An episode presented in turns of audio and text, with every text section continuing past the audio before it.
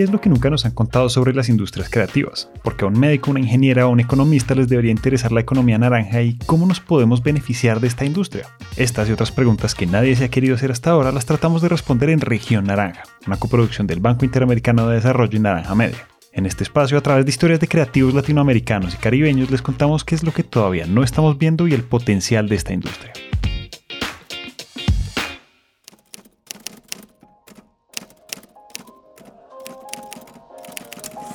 El libro es un objeto ligado a la historia y a la educación de la humanidad. Desde hace cientos de años los libros transmiten innovación y creatividad, son la forma en la que se transmiten las lecciones de nuestro pasado y nos muestran nuevas perspectivas para el futuro. Asimismo, la lectura aporta a todo lo que somos como sociedad y al desarrollo de las poblaciones, pues fomenta la creatividad, el pensamiento crítico, una mejor toma de decisiones y muchos otros beneficios que nos elevan como personas. Y todo esto es posible gracias a quienes se dedican no solo a escribir, sino a fabricar los libros y a llevarlos a los lectores. En la industria editorial conviven las grandes casas editoriales con las independientes, lo artesanal con la reproducción masiva. En Latinoamérica, Brasil, Argentina, México y Colombia son los líderes en producción editorial, y por ejemplo en México es un sector que emplea a más de 12.000 personas con una facturación aproximada de 1.200 millones de dólares. Y lo más interesante es que este sector se está transformando, se están abriendo grandes oportunidades y aunque el impacto de la pandemia ha sido muy fuerte, el movimiento por la diversidad que ya empezó no se va a detener.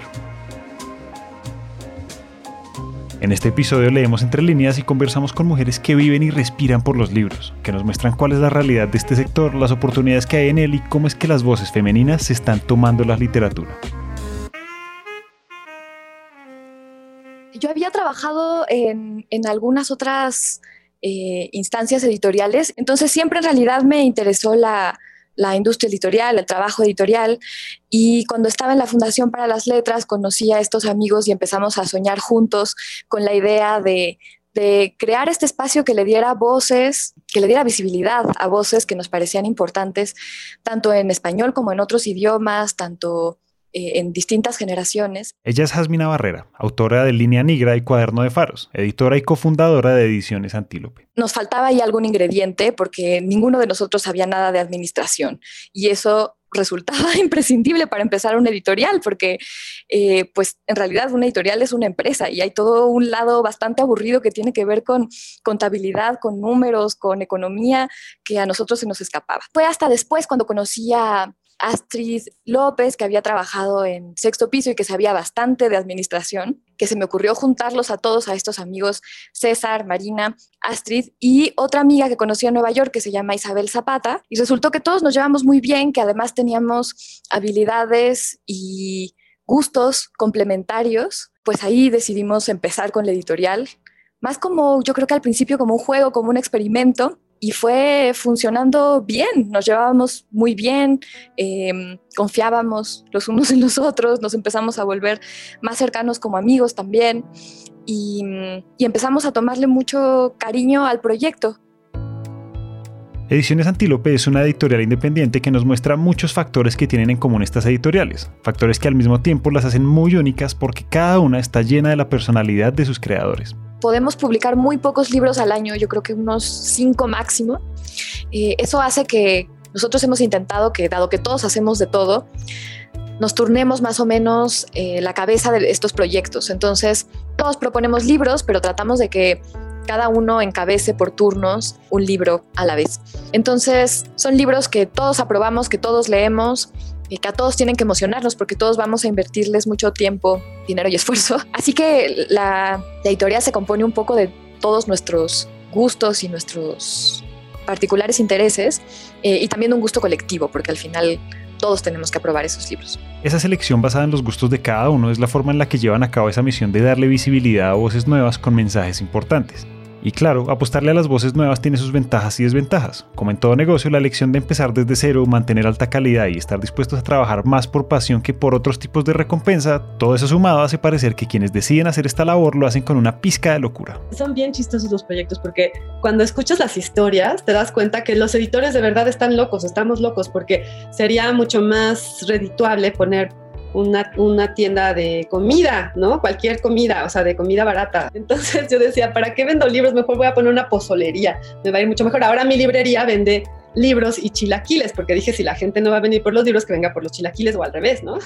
Escuchamos a Selva Hernández, diseñadora, editora y librera. Selva ha trabajado en todos los eslabones de la cadena del libro, es dueña de Ediciones Acapulco y de la librería Antonia, la oficina del libro en Ciudad de México. Entonces, este, pues sí es muy difícil eh, vivir de la venta de libros y mucho menos de producirlos. Les decía yo que producirlos es muy caro. Hay, hay proyectos que les digo que cuando escucho las historias dicen, bueno, ¿y cuánto te costó tu, eh, cuánto invertiste? Bueno, pues es que me iba a ir con mis hijos y mi familia de vacaciones a Europa por un mes, pero decidí poner un editorial. Ok, ahí tenemos un, un parámetro, ¿no? Cuatro personas en Europa un mes, un viaje sencillo, nada de lujos, pero puedes hacer eso o poner un editorial.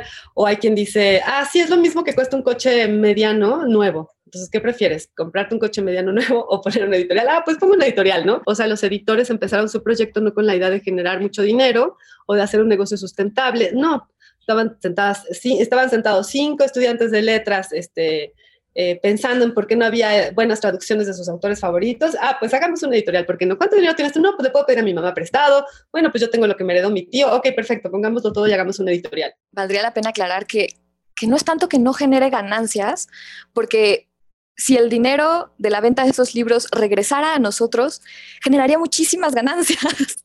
El problema es que la cadena del libro en México es un desastre. Se atora el dinero en las librerías, en las distribuidoras y acaba regresando a nosotros seis años después o no regresando en absoluto, ¿no? Hemos tenido distribuidoras que huyen con todo nuestro dinero, pasan este tipo de cosas. O sea, yo creo que México es un lugar en el que simplemente no existen las condiciones para hacer libros y estamos todo el tiempo tratando de inventarlas, reinventarlas, reinventarnos para poder seguir existiendo. Pero, pero bueno, si todo funcionara como debe funcionar, podríamos seguir haciendo libros porque nuestros libros están casi todos agotados, quiere decir que se venden. Las problemáticas estructurales del mercado editorial existen en toda la región y es una bandera roja que se levantó aún más con la pandemia. Y aunque desde hace años se habla de la muerte del libro, la experiencia física sigue siendo la preferida por la mayoría de los lectores. Por eso cuando se cierran los puntos clave en la cadena de fabricación y distribución editorial, el golpe es muy fuerte. En México, por ejemplo, aunque la Cámara de la Industria Editorial reporta una disminución de entre 20 y 30% de ventas durante la pandemia, esa cifra se refiere principalmente a los consorcios comerciales y a los que producen libros de texto, por ejemplo.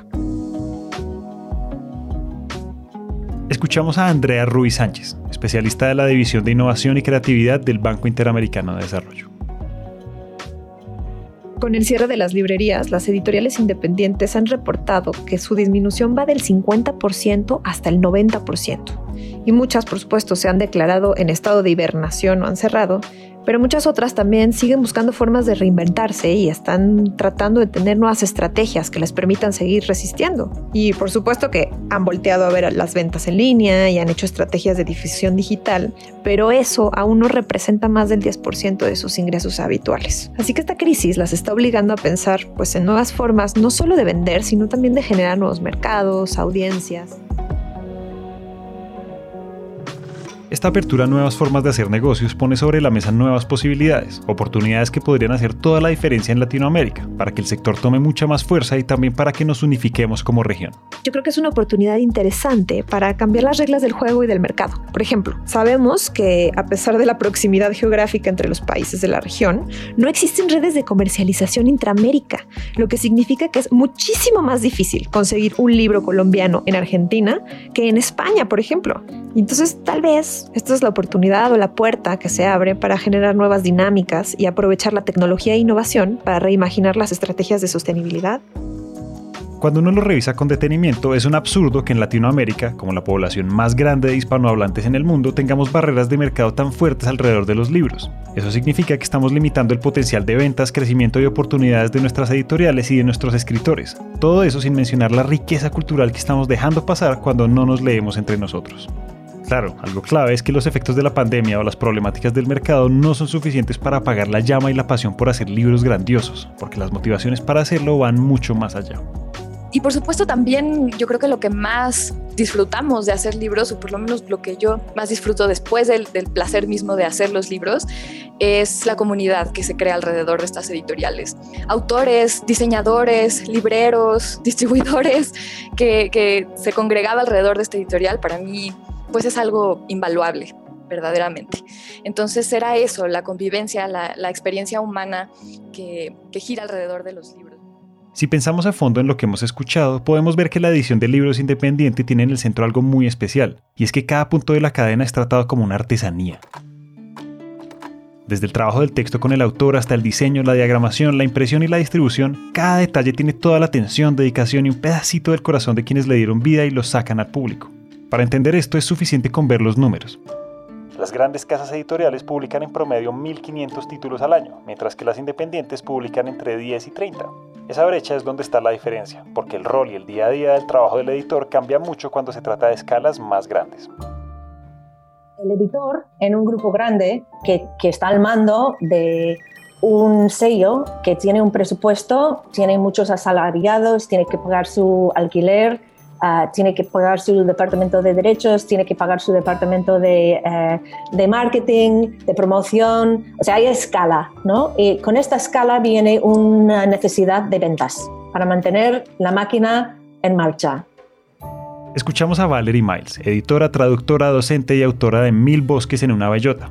Valerie ha trabajado en editoriales independientes, así como en las más grandes del mundo, y hoy es directora de la revista Granta en español. Entonces, un, un editor de un sello, pongamos por caso un Seixparral o un em, Destino o un Penguin Random House, estos sellos necesitan vender un mínimo porque hay, hay una cantidad de gastos fijos que entran en cada libro que, que venden, ¿no? Entonces, cuando ellos están considerando un libro, tienen que pensar en ventas por lo menos, yo estoy inventando con estos números, pero para poner ejemplos, un mínimo de 15.000 ejemplares, que podría ser un sello comercial, ¿no? como Planeta o Plaza de Genes. Eso es muy difícil hacer.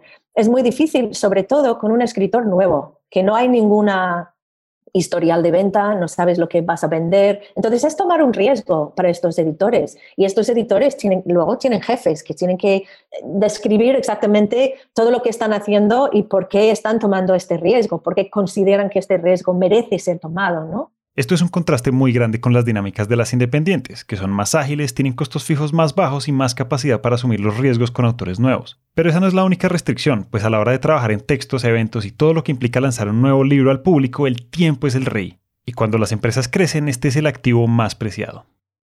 Como sabemos, no hay tiempo. Es que no hay tiempo. Y también, todo hay que decirlo, en, las, en los grandes grupos, los editores también lo tienen muy difícil, porque, porque cuando lees, si tienes que estar en reuniones continuamente, tienes que estar eh, coordinando promoción, prensa, eh, diseño, em, distribución, comercialización, eh, estando con los autores cuando están en un festival o una feria, cuando lees.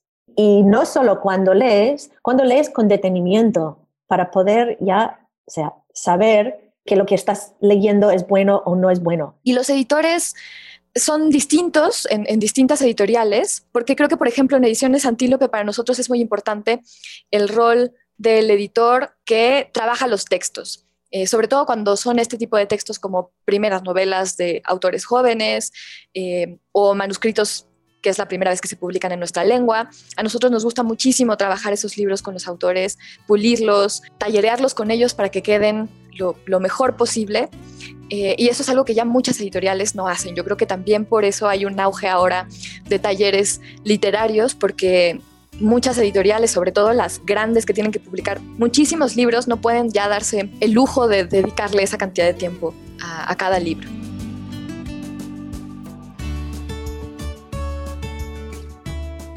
Yo lo llamo el principio de Peter, ¿no? El principio de Peter es que te van subiendo hasta el mayor nivel de incompetencia. Es una, un principio sociológico que se conoce, ¿no? Como tú haces muy bien una cosa, te, te van subiendo porque lo haces bien, pero terminas en un lugar que está muy lejos de lo que hacías bien, ¿no?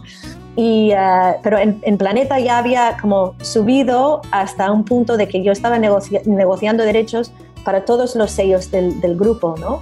como un poco especialista. Entonces me había convertido mucho más como en negociadora de derechos y conseguíamos estos libros y yo los pasaba a los editores y echaba de menos el trabajo del, del libro. Yo lo que quiero es ser editora, no quiero, yo no soy de las que quiero ser uh, una persona que dirige a otras personas editando, sino que a mí me gusta el, el trabajo con, eh, con, la edición, el trabajo creativo, porque la edición puede ser un trabajo muy creativo también.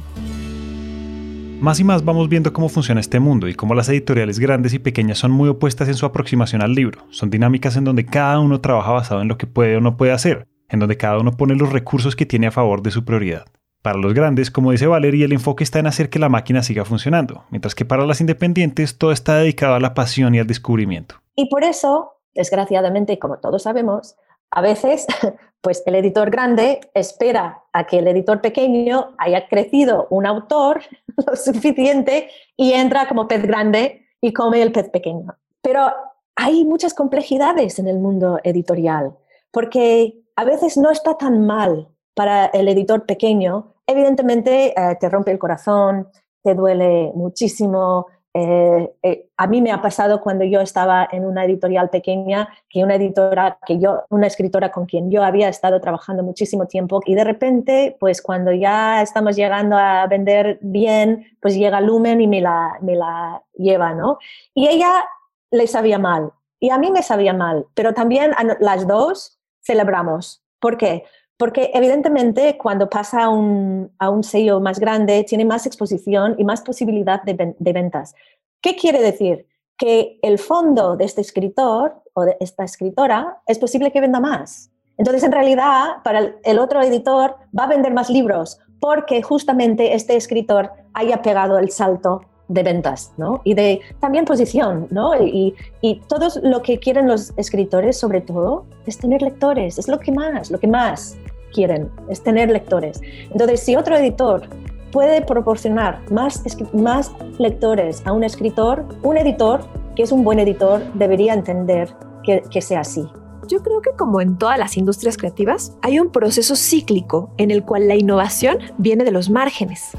En este caso, las pequeñas y medianas editoriales independientes son las que dinamizan al conjunto del sector, porque son quienes introducen nuevos autores, ideas, temas y prácticas. Bueno, pues estos amigos Punks, que es una editorial muy bonita que se llama Hawk Dog, este Hawk con C, que pues eran unos chicos de la prepa que les gustaba dibujar y que compraron una risograph y que la pusieron en el garage de su casa y entonces empezaron a publicar los, los, las obras de sus, de sus amigos artistas y resulta que una de estas obras cae en manos de un galerista que además se interesa en el arte pues, de garage, de underground pues, y, y, descubren a este joven que se vuelve uno de los artistas emergentes más importantes de México, ¿no? Entonces, sí es verdad que de la, de la contracultura, de la vanguardia, de cuando estos proyectos no están sujetos a un, a un fin económico, están comprometidos solamente con la persona, ¿no? A que yo publico los libros que me gustan. Y cuando esa persona es justo un grupo de cinco amigos punks en el garage de su casa de Iztapalapa, ¿no? Que son ninis y viven con sus papás todavía, sí, no importa, están haciendo libros, quién hace libros, ¿no?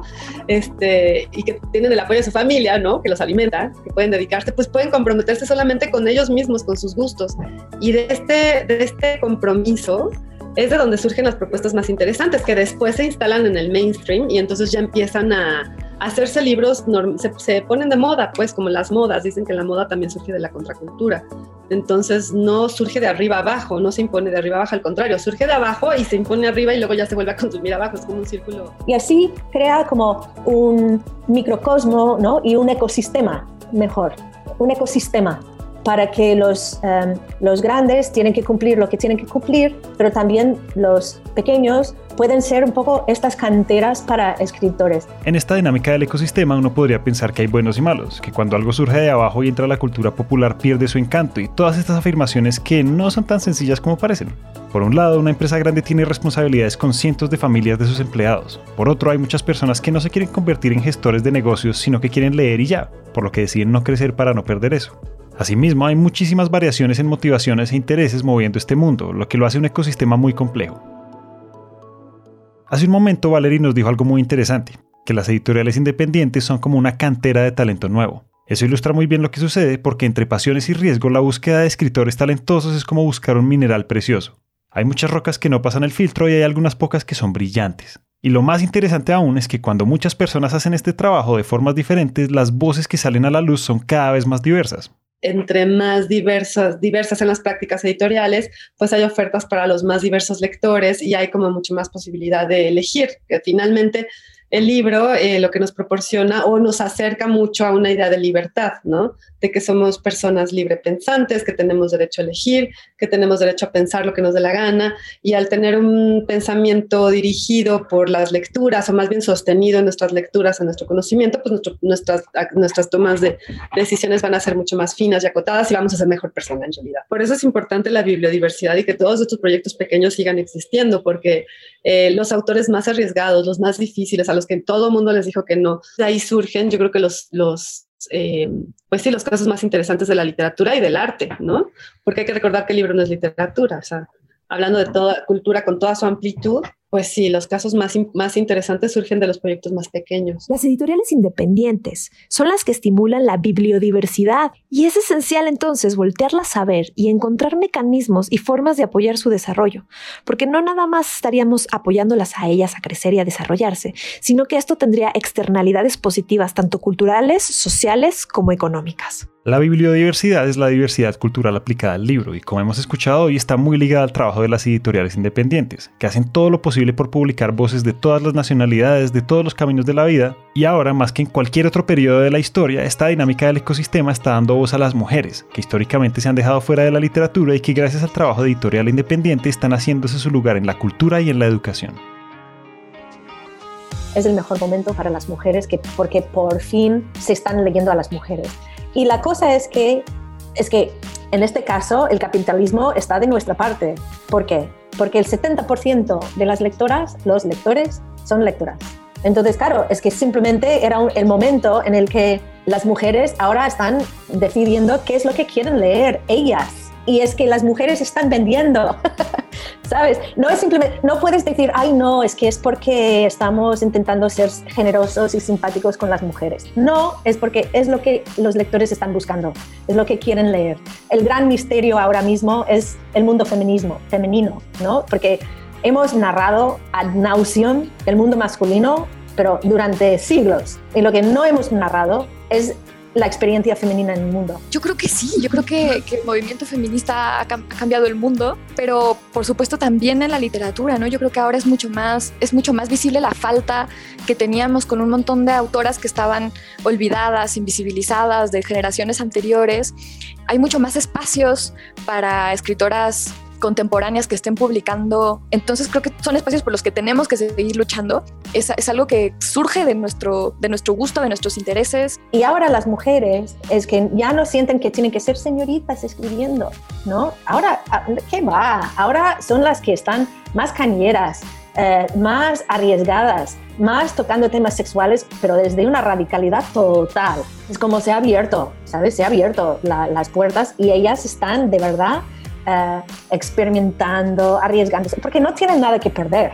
Y también son muchísimos los temas que estuvieron tanto tiempo silenciados, que estuvieron tanto tiempo bajo, bajo estereotipos, bajo tabús, etcétera, que es muy liberador sentir que ahora las mujeres pueden escribir de, de lo que sea, ¿no? Que pueden escribir de sexualidad, que pueden escribir de maternidad, que pueden escribir de feminismo, de cualquier cosa, eh, sin miedo, sin vergüenza, entonces, en realidad, em, es el mejor momento para ser una mujer escribiendo. En este momento la industria editorial está pasando por una gran turbulencia y de esa misma forma se están presentando grandes posibilidades para el futuro, en donde la innovación y los nuevos modelos de negocio pueden ser la respuesta para las problemáticas más persistentes del sector. Estamos en un momento decisivo en el que podemos tumbar las barreras que nos dividen entre latinos y fomentar el crecimiento de nuestros mercados, especialmente porque este sector significa educación, la lectura es formación y mantener vivo el trabajo de las editoriales independientes hace que esa formación sea más diversa y equitativa, en donde las mujeres entran a la cultura popular con fuerza para para mostrarnos nuevas perspectivas, nuevos ejemplos y nuevas voces.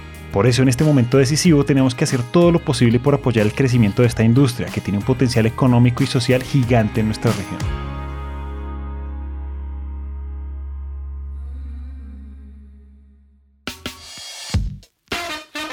Gracias a todos por escuchar. Esperamos que hayan aprendido algo nuevo sobre todas estas cosas que están pasando entre nosotros. Y si piensan que nuestras industrias creativas necesitan más visibilidad, compartan este show y hagamos que este mensaje llegue a todas partes. Le damos las gracias a Valerie Miles, Selva Hernández, Jasmina Barrera y Andrea Rui por compartir su conocimiento y sus experiencias. Este episodio fue dirigido y producido por Julián Cortés. El diseño de sonido es realizado por Juan Diego Bernal. Región Naranja es una coproducción entre el Banco Interamericano de Desarrollo y Naranja Media. Mi nombre es Julián Cortés y gracias por escuchar.